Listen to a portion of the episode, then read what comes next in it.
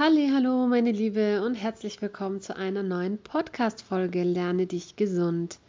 Ja, heute zum Thema Schwermetalle Teil 2. Im ersten Teil ging es ja erstmal allgemein um Schwermetalle, wie sie den Weg in unseren Körper finden und auch was sie da alles so anrichten können. Und jetzt besprechen wir mal, wie es möglich ist, die Aufnahme soweit es geht zu minimieren und wie man das Ganze auch weitestgehend wieder aus dem Körper bekommt. In Bezug auf die Minimierung der Aufnahme sollte man unbedingt darauf achten, falls man noch Amalgamfüllungen in den Zähnen hat, diese unbedingt fachgerecht entfernen zu lassen. Am besten von einem biologischen Zahnarzt. Die anderen werden es bestimmt sowieso nicht machen. Zumindest nicht so, wie es sich gehört. Ja, außerdem keine Medikamente zu sich zu nehmen, in denen Aluminium zugesetzt ist, zum Beispiel Maloxan oder Talzid, das sind äh, Mittel gegen Sodbrennen. Was kann man noch machen? Aluminiumfreie Deos benutzen. Ich habe übrigens auch ein ganz, ganz einfaches Rezept zum Deo selber machen ja auch auf diese Kaffeemaschinenkapseln zu verzichten. Da ist auch oft Aluminium drin. Dann ist auch zu überlegen, inwiefern man seinen Fischkonsum, vor allem Thunfisch, einschränken sollte. Ganz einfach, weil die Fische einfach so stark belastet sind heutzutage. Also wenn man nicht eine gute Quelle gewährleisten kann, muss man ja einfach Vor- und Nachteile ganz klar gegeneinander aufwiegen hier. Ja, und zu guter Letzt sollte man sich natürlich stark mit dem Thema Impfung auch auseinandersetzen. Also wirklich mal ganz objektiv von allen Seiten diese Thematik betrachten und individuell entscheiden. Ich möchte hier auf keinen Fall Partei ergreifen, das entscheidet jeder selbst. Also ganz einfach da, wo es nur geht, schauen, dass man keine Schwermetalle aufnimmt. Es lohnt sich gerade bei allen möglichen Körperpflegeprodukten einen Blick auf die Inhaltsstoffliste zu werfen. Denn das, was du dir auf die Haut schmierst, das landet auch in deinem Organismus. Bezeichnungen sind hier zum Beispiel Aluminiumchlorhydrat oder Aluminiumchlorid.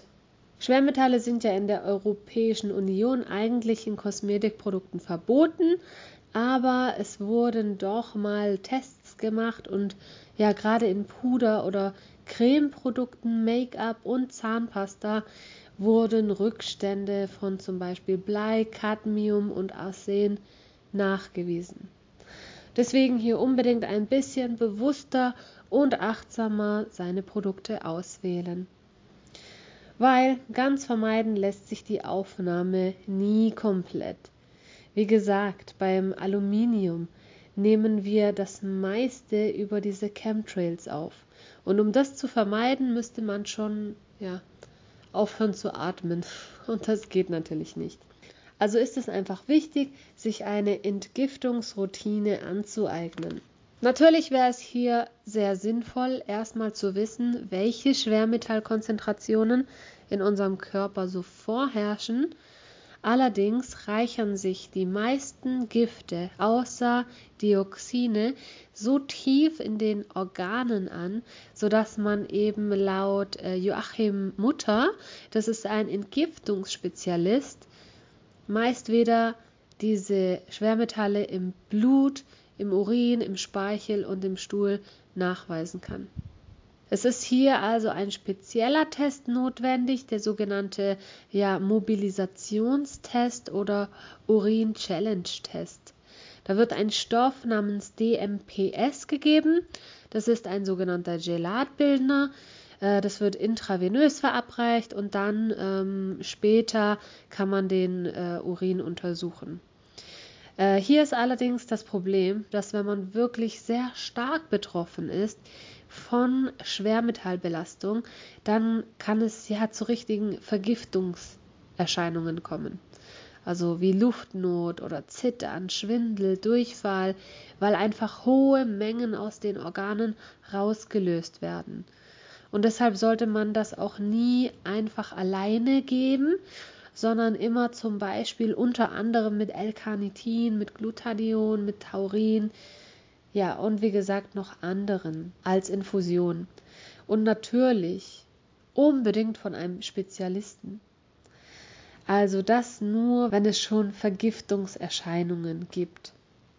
Ansonsten, wie gesagt, kann man sich eine Entgiftungsroutine aneignen mit Stoffen, bei denen nachgewiesen wurde, dass sie eben ja diese Schwermetalle binden und aus dem Körper bringen können. Und da wir alle mehr oder weniger einfach belastet sind, ist dies auch ratsam, weil wir alle nicht wissen, wie lange einfach unser Körper in der Lage dauerhaft ist, diese Gifte zu bekämpfen und ja hier einfach äh, den Körper zu unterstützen, zu entlasten. Und um überhaupt zu entgiften, ist es erstmal wichtig, unsere eigenen Entgiftungsorgane in einen Zustand zu bringen, in dem sie ihrer Arbeit reibungslos nachgehen können. Dazu gehören der Magen-Darm-Trakt, Leber und die Nieren. Die Entgiftungskapazität ist nämlich bei vielen ja schon komplett überschritten, weil wir einfach so vielen Stoffen, so vielen Chemikalien ausgesetzt sind heutzutage. Also müssen wir diese Organe erstmal entgiften. Das kann man machen über eine ähm, Entgiftungskur. Das kann man zum Beispiel zweimal im Jahr, sechs Wochen lang machen. Und so eine Entgiftungskur stellt einfach diese Kapazität wieder her. Wie das jetzt genau funktioniert, so eine sechswöchige Kur, das würde natürlich hier in diesem äh, ja, Podcast-Rahmen ähm, ja einfach komplett den zeitlichen Rahmen sprengen. Aber inshallah bald ähm, wird es noch ein Entgiftungsprogramm geben. Das ist definitiv geplant und das wird in diesem Programm natürlich auch ein sehr großes Thema dann sein. Ja, und zusätzlich kann man eben täglich oder immer mal wieder mit diversen Substanzen, wie zum Beispiel Chlorella, Spirulina, Koriander, Silizium oder auch Zeolit der täglichen Aufnahme von Schwermetallen entgegenwirken. In der nächsten Folge wird es mit Chlorella, Spirulina und Koriander weitergehen. Und bevor ich mich verabschiede, möchte ich nochmal sagen, alles, was ich hier in meinem Instagram-Profil poste oder auch in den Podcast-Folgen äh, anspreche, das sind alles einfach wissenschaftliche Erkenntnisse, okay? Das ist, ähm, was erforscht wurde, was wir einfach ja, aus der Wissenschaft her herausnehmen können. Aber eine Sache ist ganz, ganz wichtig. Obwohl das bekannt ist, dass wir alle irgendwo eine Schwermetallbelastung haben und wir dagegen, Alhamdulillah, auch ein bisschen was tun können, ist es super wichtig, einfach sein, ja, sein komplettes Mindset, wenn ich es jetzt mal so sage, nicht äh, zu vergiften. Was meine ich damit? Dass man sich nicht einfach ja nur noch mit solchen Gedanken beschäftigt, oh mein Gott, überall lauern Gifte, äh, ich, ich kann da nicht entkommen, äh, ich werde bestimmt krank werden, oh mein Gott, ich habe noch nie so eine Entgiftungskur gemacht und unterstützen tue ich meinen Körper auch nicht. Was ist, wenn ich jetzt äh, demnächst hier die Vergiftungserscheinungen bekomme? bekomme und so weiter und so fort. Diese Gedanken können krank machen, schon an sich. Und äh, darauf gehe ich übrigens auch in einer der nächsten Folgen ein, wie nämlich unser Denken auch unsere Gesundheit beeinträchtigt und auch schädigen kann. Deswegen solche Gedanken am besten nicht zulassen, okay? Du lernst, du machst dann, was du kannst. Und jetzt kommt unser Vorteil natürlich, wir sind Muslime und wir vertrauen auf Allah und wir vertrauen darauf, dass er uns schützt.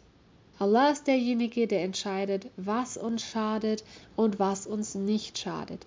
Und je fester unsere Überzeugung ist, dass Allah uns beschützt, dass Allah uns unsere Gesundheit beschützt, weil wir eben lernen und weil wir tun, was wir können, das, was in unserer Macht steht, und beim Rest vertrauen wir auf Allah. Das ist ganz, ganz wichtig, liebe Schwester. So, jetzt sage ich erstmal Tschüss und bis zum nächsten Mal. Assalamu alaikum wa rahmatullahi wa barakatuh.